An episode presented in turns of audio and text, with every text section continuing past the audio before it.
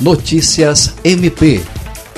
O Ministério Público do Estado do Acre participou nesta segunda-feira, 22, de audiência pública virtual da Câmara de Vereadores de Rio Branco para discutir a violência doméstica e familiar contra a mulher, no contexto da pandemia de Covid-19.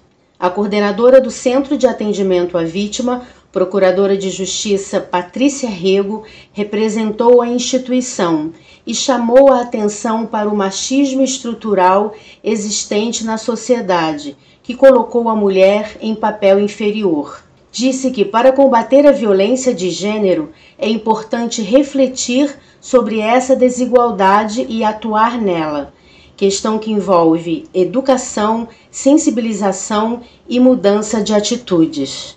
Lucimar Gomes, para a Agência de Notícias do Ministério Público do Estado do Acre.